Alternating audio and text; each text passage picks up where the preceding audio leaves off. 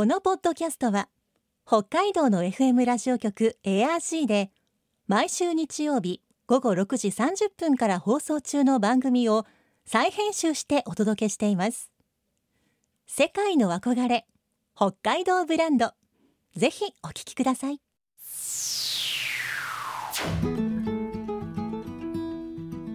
今世界から注目される北海道。この番組では北海道が世界に誇る自然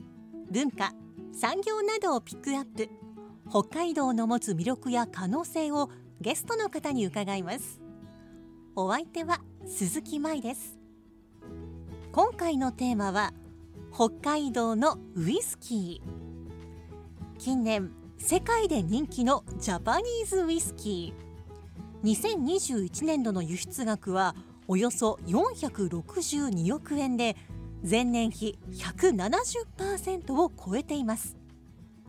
そうした中で北海道のウイスキーも世界的な賞に輝き海外での評価が高まっています。今週と来週はすすきのにあるバー一景のオーナーバーテンダー本間一景さんに北海道のウイスキーについて伺います。さて今日のお話のポイント。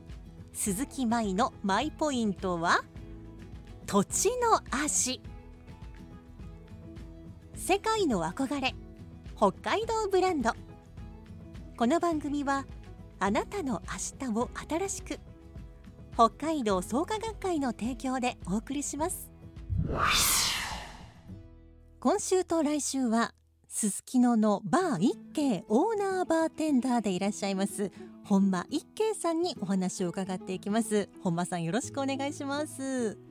よろしくお願いしますお願いします、えー、今私バーのオーナーバーテンダーとご紹介しましたがその他にも実はいろんなことをやってらっしゃると伺いましたので自己紹介をお願いしてもよろしいでしょうか？はい、えー、私はすすきのでえー、バー一景というバーをやりながら、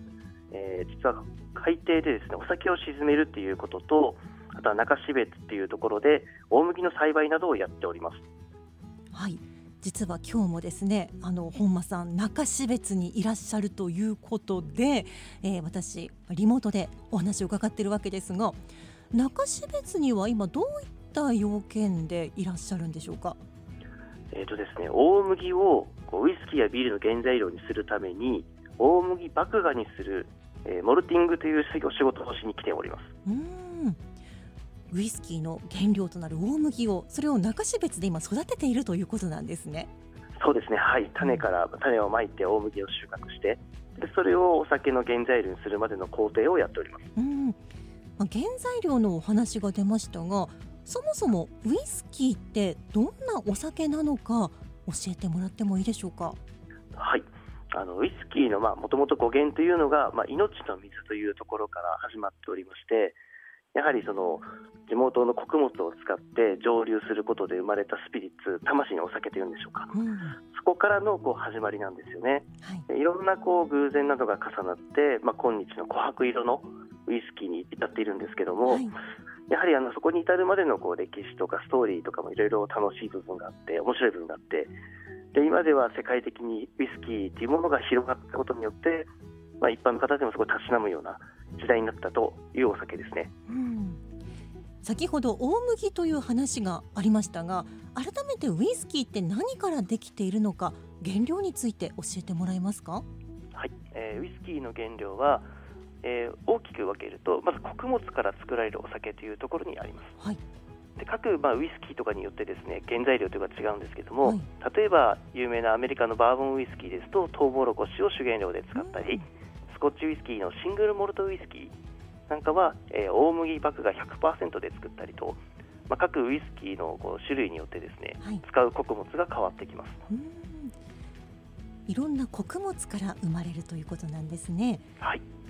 では世界の5大ウイスキーというものがあるそうですが、はい、こちらについて教えてもらえますか？はい。これはですね蒸留技術が伝播した順番でもあるんですけども、はい、まずアイルランドのアイリッシュウイスキー、うん、えー、次がスコットランドのスコッチウイスキー、はい、えー、アメリカのアメリカンウイスキー、うん、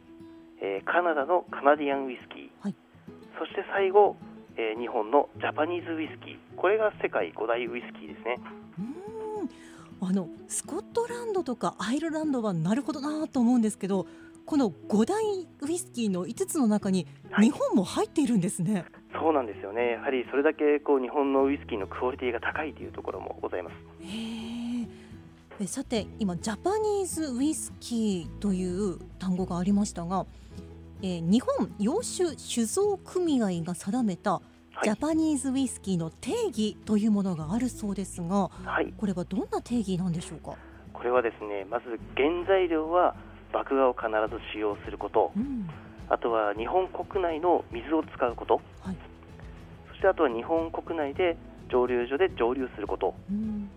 あとはそのウイスキーの原酒を700リットル以下の木の樽木樽ですね。はい。に詰めて日本国内で最低3年以上寝かせること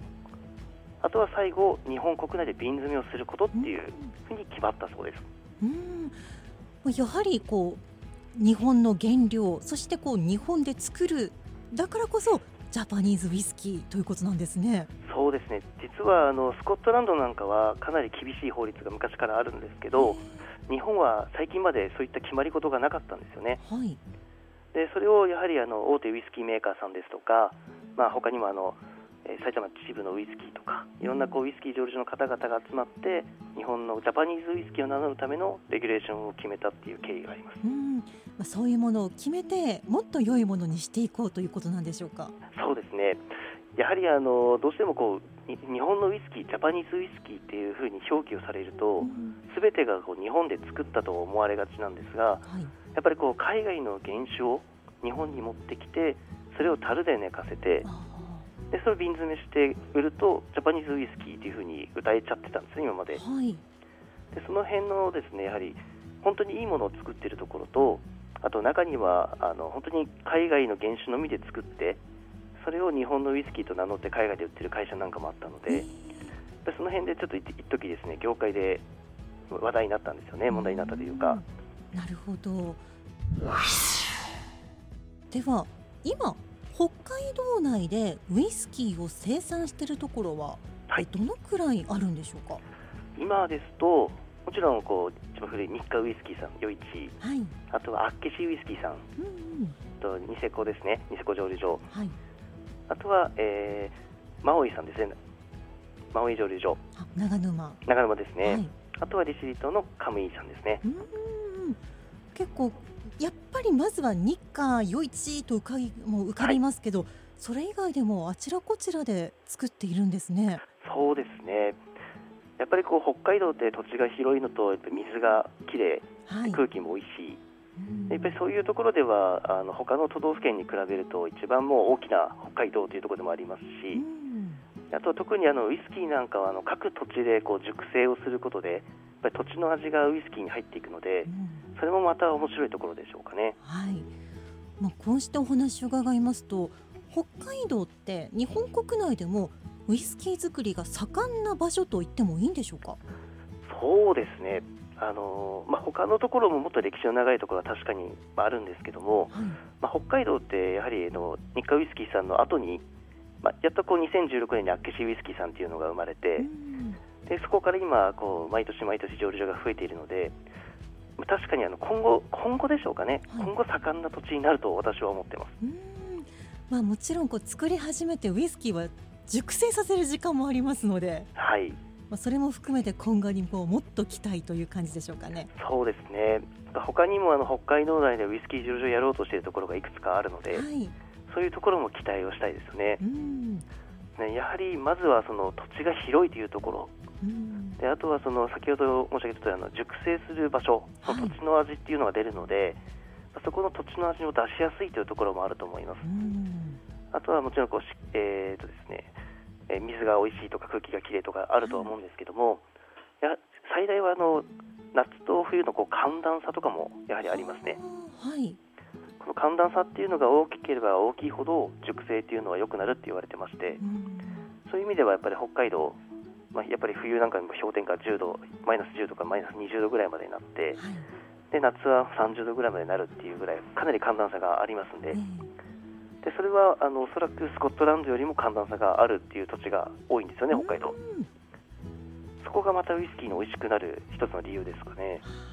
こうウイスキーのこうまあ生まれたと言われている場所よりもさらに寒暖差は大きいぞと、はい、そうですね、うん、北海道のウイスキーお客様からの評価について伺いたいんですが、はい、いかがでしょうか？そうですね。やはりあの北海道のウイスキーというと、えー、日課ウイスキーに余市が最初にもちろん出てくるんですけども、はい、今は他にもあのアッケシウイスキーさんが、まあ、3年以上の原酒を出すことでシングルモルトとして販売されてまして、はい、非常にアッケシウイスキーのこう飲みたいというお客様が多いですね。でまたあの他のバーとかでも飲んだことがあるっていう方がやっぱりまたアッケシを飲みたいというふうに来られるんですけど、やはりあの生産量がまだ少ないっていうのもありましてあとはまあなかなか買えないんですよね。はい。そういったところでのこうなんでしょう、ね、お客様の期待感と、例えば一度飲んだ方のこのリピート率の高さというんでしょうか、まあ、そういうところでも非常に評価高いですね。まあ、それお店でこう進める側としても嬉しいことじゃないですか？いや非常に嬉しいですね。やっぱり北海道のこのウイスキーをこう飲んでもらうことであの北海道の例えば何かちょっとしたつまみで言うんでしょうかね、まあ、先ほどあのキャッシュウイスキーさんでしたら生牡蠣と合わせたりとか、はい、うちもあのバーで生牡蠣、あっけしの牡蠣を出しているのでやっぱりこう牡蠣を食べるときにはやっぱりあっけしウイスキーですよっていうふうに進めることがやっぱりできますね。まあ、北海道外から来られたお客様にとってはもうすごい思い出になりますね。そうですね確かに。あの、やっぱり北海道でしか飲めないってまたは食べない食べれないものとかもあるのでそこをやっぱり楽しんでもらいたいですよね、はい、では北海道のウイスキー海外での評価はいかがでしょうか？やはりあの北海道のウイスキー、まあまあ、特に最近ですとアッケシウイスキーさんの評価が非常に高いですね。で海外の方もやっぱり飲みたくて日本に来るんですけど、はい、例えばバーで飲めてもボトルで買いたいという方が買えなかったりとかで余計にこうなん評価といいますか、希少価値といいますかが上がっていて、でやっぱり海外で以前来た方もやっぱりあのアッケシウイスキーとかを見かけたら絶対飲むようにしてるっていう方もいましたし、そのぐらいこう海外での評価は高いですね。そうやって評価が高まると作る側も頑張らなきゃって思いますよね。いやそう思います。やっぱりこうハードルどんどん上がりますよね。はい、えー、本間さんがあのお気に入りの北海道のウイスキーがあれば教えてほしいんですが。そうですね。やっぱりあの思い入れというかですね、私のこう実は祖父がですね、余市出身でして、やっぱりあの幼少期から余市のウイスキーを飲んでる祖父とか父を見ているんですよ。はい、でやはりそれだけやっぱりこう日課ウイスキーって最初子供の時は何なのかなと思ったんですけど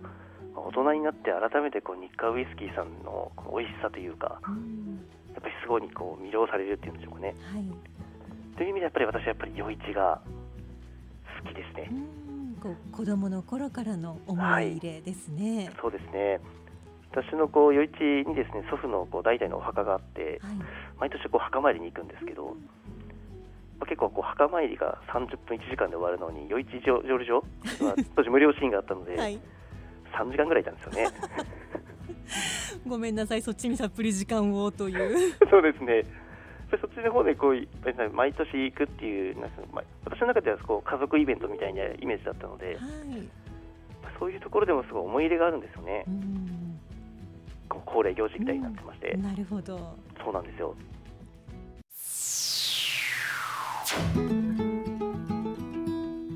世界の憧れ北海道ブランド今回のゲストはすすきのにあるバー一景のオーナーバーテンダー本間一景さん。今日のマイポイントは土地の味でした。土地が広くて水がきれいで空気が美味しい。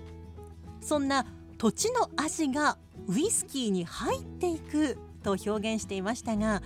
気候や自然が味わいや香りに反映されるのって面白いですね。来週も本間さんに北海道のウイスキーについて伺います。さてこの番組では皆さんからのメッセージをお待ちしています。番組の感想やあなたの思う北海道ブランドなどぜひお寄せください。クオカード3000元分を毎月抽選で1名の方にプレゼントしています。詳しくは番組のホームページをご覧ください。また以前放送したこの番組の再編集版をポッドキャスト放送で聞くことができます。詳しくはエアジーのホームページにあるポッドキャストステーションをチェックしてください。北海道ブランド。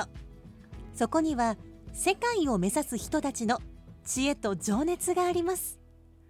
来週もそんな北海道ブランドに元気をもらいましょう。ご案内は鈴木舞でした世界の憧れ北海道ブランドこの番組はあなたの明日を新しく北海道創価学会の提供でお送りしました。